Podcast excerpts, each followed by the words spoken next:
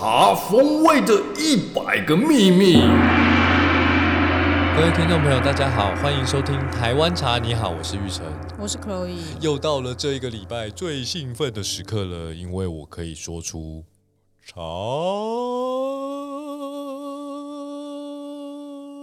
风味的一百个秘密。我怕大家会转台，等一下这个要剪掉。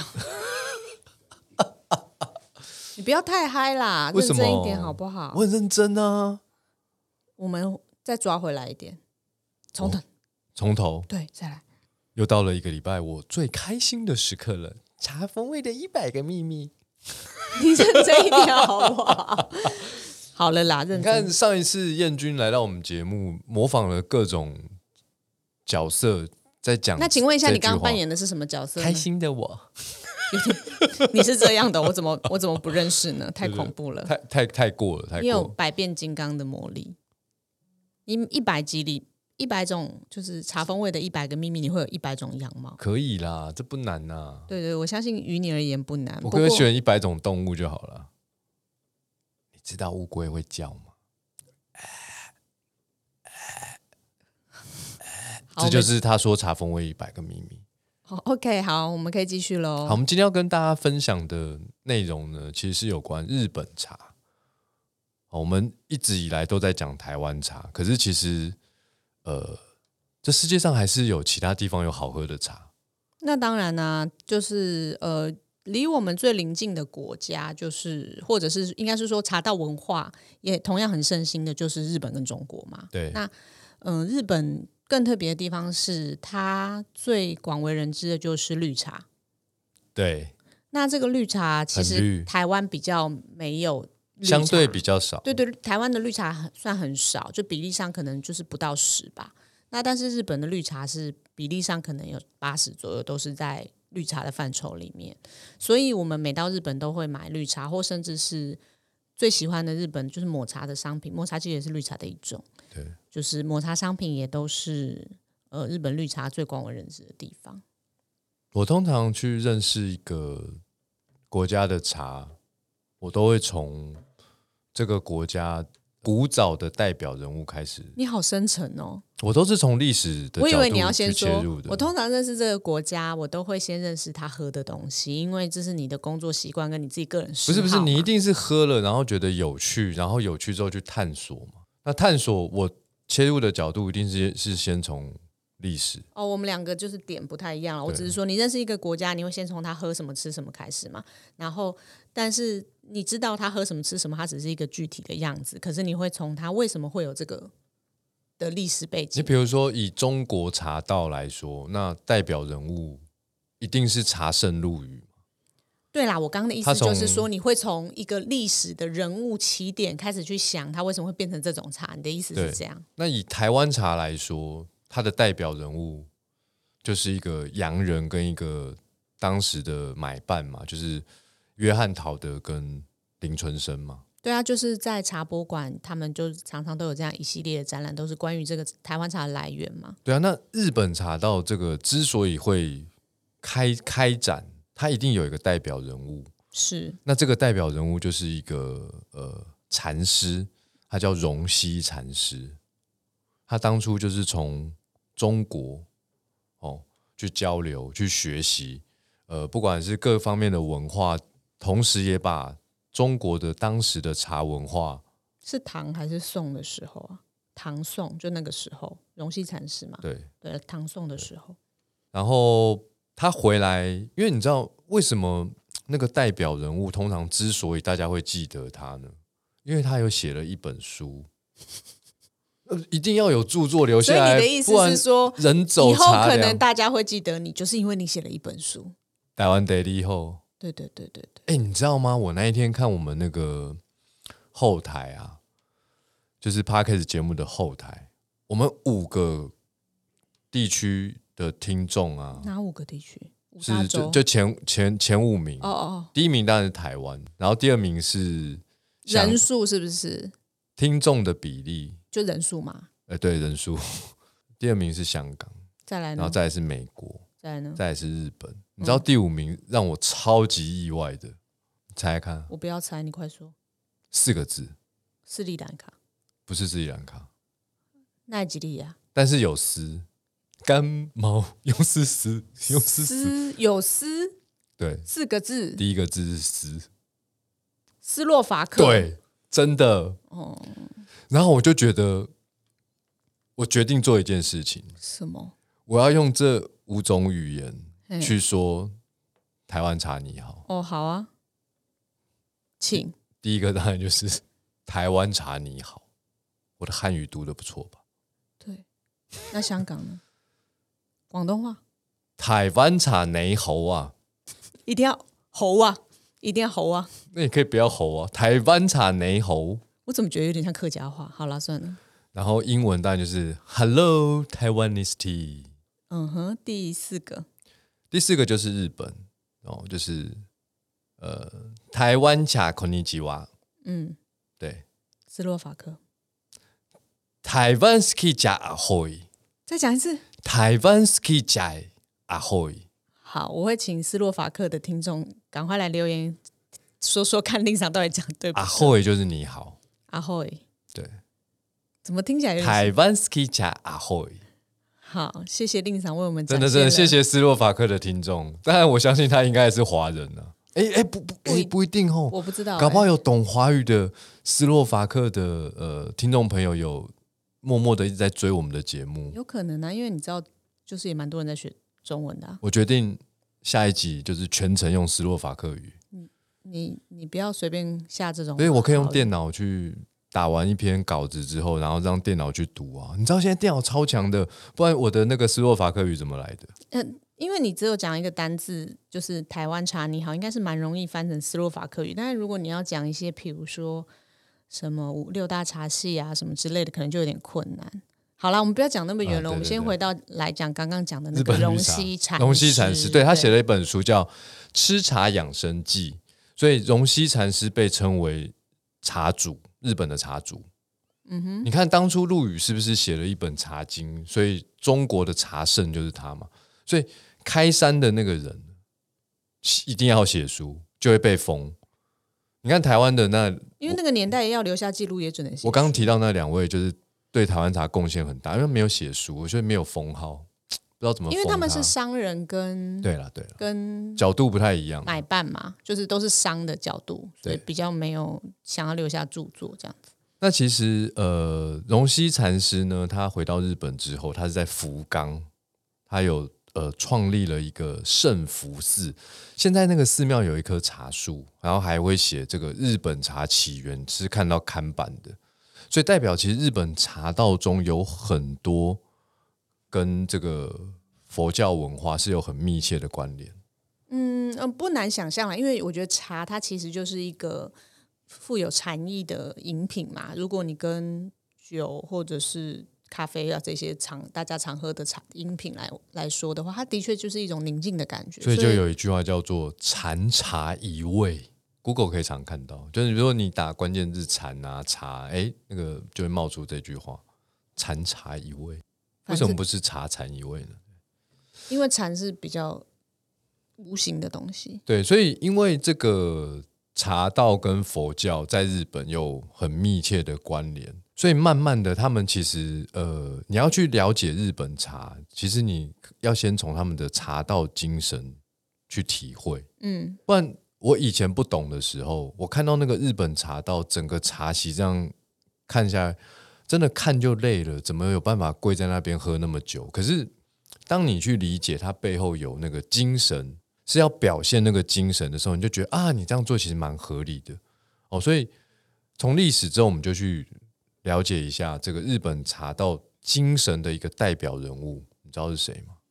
我历史，三个字，千利休，哎、因为他有拍电影嘛，所以对对对，就是千利休，他把日本茶道这个呃发扬光大，其实它是用茶道的精神去诠释的。就是说，日本茶道有两个很重要的茶道精神，第一个就我们常听到的一期一会啊，人一辈子一生中往往只有一次缘分，所以我们会在今天整个奉茶的过程中，尽力把每个环节做到最好。嗯哼，那个历史背景是因为当时茶师泡茶是给武将，上战场前喝用的，不一定是上战场前，但是有可能是他今天喝了，过几天就去战场了，然后就可能一辈子再也不会见面。Goodbye, my friend，我的朋友，再见。他们应该是用日文唱的啦。Sayonara，僕友達，拜拜。好，反正就是呃，不过我觉得，当然当时的那个时空背景下出现了“一起一会”这个词，是因为呃战争的关系嘛。对对对因为他们常常都要去征战，因为那是战国时代。对，那但是其实我觉得延伸到各种场合，其实也都是蛮适用的。是另外一个精神很重要，就是和敬亲吉。锵锵，和敬亲吉是那你个和就是和平的和，它代表就是人与人之间要和谐平等。和谐平等，那敬是什么？敬就是尊敬的那个字，主客之间要互相尊敬，然后并且对任何事物都抱有呃谦卑的心。嗯哼，清是心无杂念，哪一个清？呃，清洁的清，清净的清，嗯，心无杂念，保持清净，达到禅的境界。嗯，然后极呢，就是呃娴静优雅的宁静感。嗯，所以日本呃很多在美学上面，是不是有一个瓦比萨比？差几？对，就是那个级，他想要表现的就是那个宁静的感觉，但是是属于日式的这种，不管是从佛啊、茶啊这种结合的一种美学感。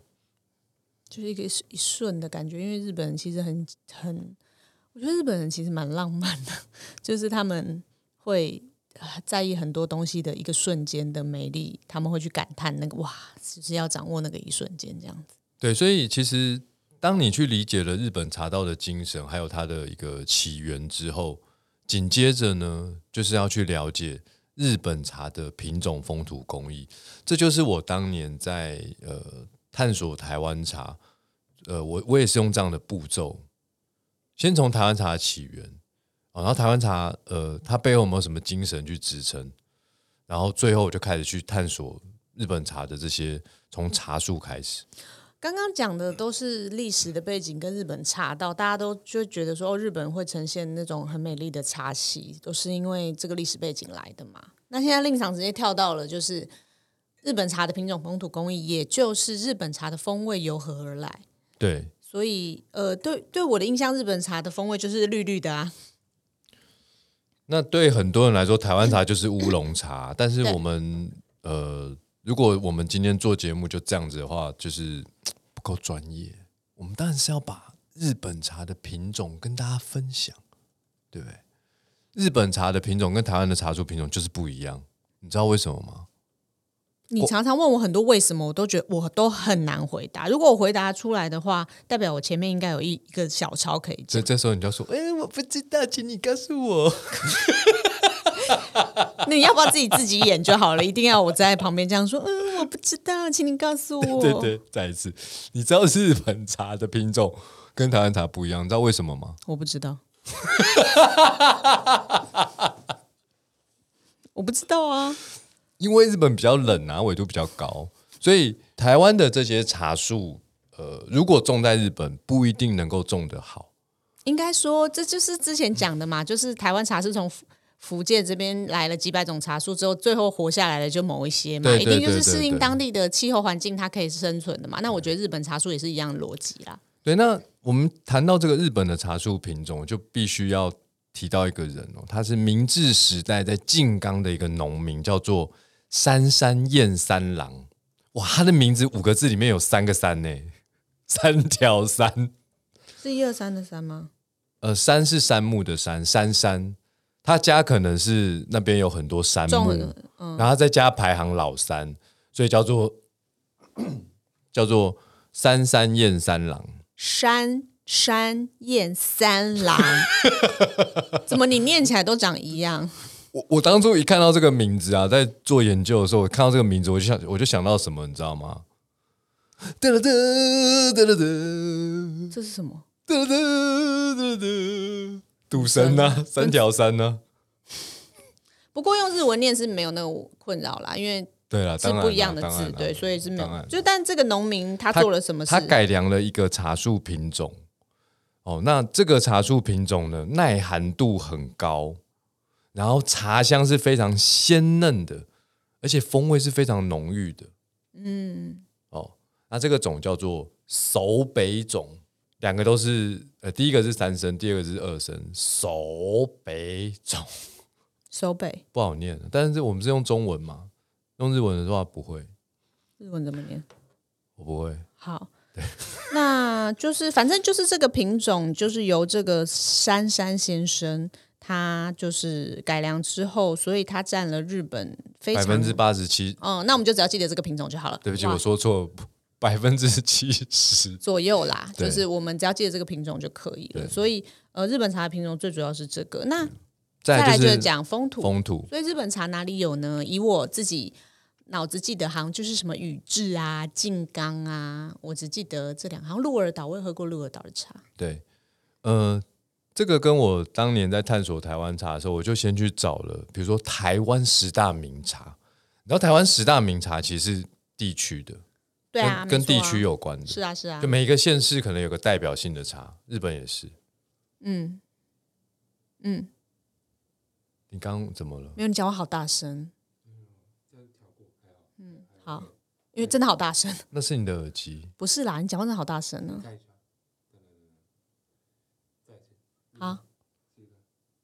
就台湾十大名茶，嗯，这样好多了。台湾，所以这个跟我当初在探索台湾茶一样，就是说，呃，我我我我一下找到了台湾十大名茶，我想说，哎，为什么这十大名？就我再去看一下，其实就是每一个县市的代表茶。所以日本其实也是这样，秋田啊、新泻啊、埼玉啊、静冈、京都府、三重啊、福冈、佐贺、鹿儿岛，你刚刚讲到的有三个，当然是以地区性来说啊，因为风土其实就是一个产地嘛。那产地其实，呃，它那个县市会产茶著名，应该就是它的那个地区的地形或是呃气候非常适合茶的生长，这样子。对，所以静冈之所以有名，我也做了研究了。宇治为什么之所以有名？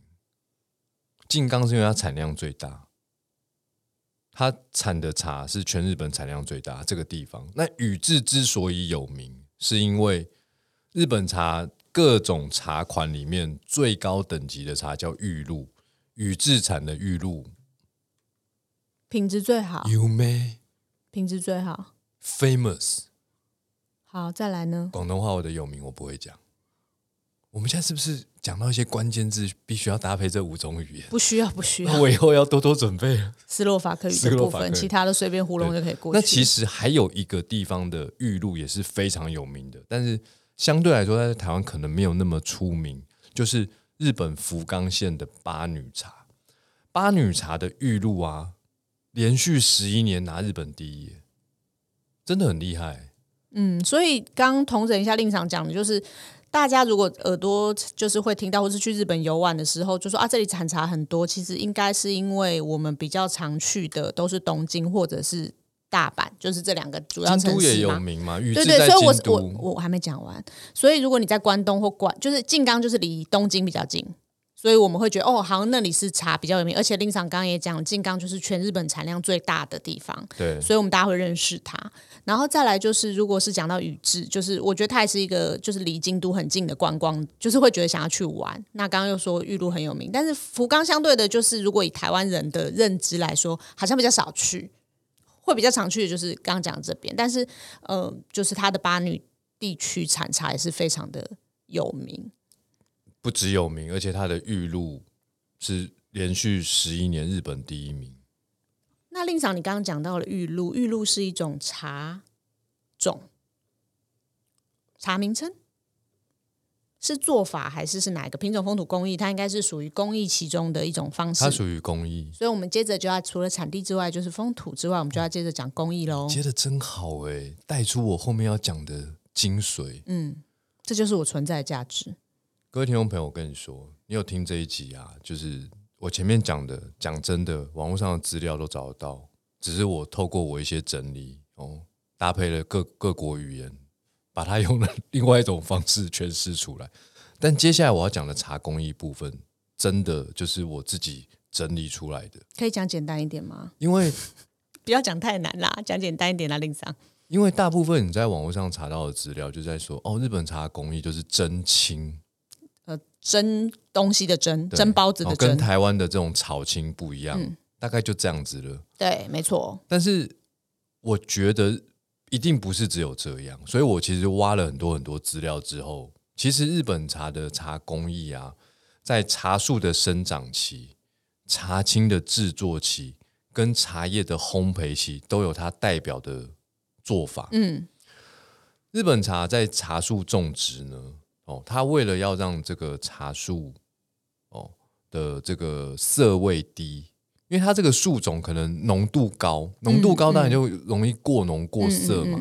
它为了要降低这个色味呢，让这个茶香比较呃鲜嫩芳香，为了做玉露，它会遮阳覆盖，它会在茶树上面铺东西就对了啦，让阳光不要照到茶树，但是就是不要那么绿啦。主要是为了做玉露。嗯，哦，主要是为了做玉露。是，那你说其他的煎茶或焙茶，其实哎不需要，不一定要用这种遮阳覆盖的做法。玉露是比较高级最高级的嗯，最贵的、最顶级就是玉露。是，它会遮阳覆盖在生长的过程中。对对对。好，那呃，大家在网络上比较容易查到的资料就是炒青跟蒸青，这就是茶青，就是我从茶树上面采收之后，我要开始呃透过高温破坏酵素，让茶停止作用，因为绿茶就是不发酵，就是停止不发酵啊，对所以直接炒或直对对对，接蒸。就是你大部分茶就是哦蒸青，它是用一种呃，你可以讲蒸便当的概念或蒸蒸东西的概念，跟台湾放进锅炉炒不太一样。一个是水蒸气的温度，一个是直接加热的锅子里面浮炒的感觉，呃，不一样吗？一个是蒸汽没错，一个是高温，就电了，现在都是电的啦。对啊，但是它就是下面是电，可是它也是一放在一个锅炉里面去炒嘛。但是如果是蒸青，就是有水的意思嘛，水蒸气嘛。对对对对对对好，那在呃这个烘焙方式呢，也跟台湾现在很不一样哦。台湾现在大部分都电烘了啦，那少部分当然还是有直火，就是呃炭炭焙，就是炭焙就是用火嘛。那日本的这种焙茶，它其实到现在都还是用直火产生热能。哦，好，令赏，你刚刚要讲的是说，日本茶透过工艺之后，你最常见到的其实有三个样子，一个是玉露，一个是煎茶，一个叫做焙茶。你要现在要讲的是焙茶，对不对？对对对，所以，我们台湾人一般人有印象中，你去日本会喝到的茶，其实通常是这三种。还有一个就是你一开始讲的抹茶，不外乎对，那我们就先撇开抹茶，就想因为它是形式的不同，它是把它磨成粉。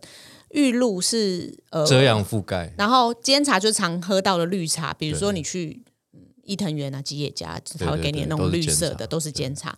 另外一种是焙茶，刚刚令常讲焙茶，焙茶就是日文的，好机恰，它就是颜色比较浅咖啡，一点点咖啡啡咖啡感，然后可是喝起来是甘甘甜甜的这种味道。对这个焙茶，刚刚令常说，跟台湾的比如说熟茶这种烘焙的方式不太一样的是，台湾都是用电烘，或是呃有少部分是炭火。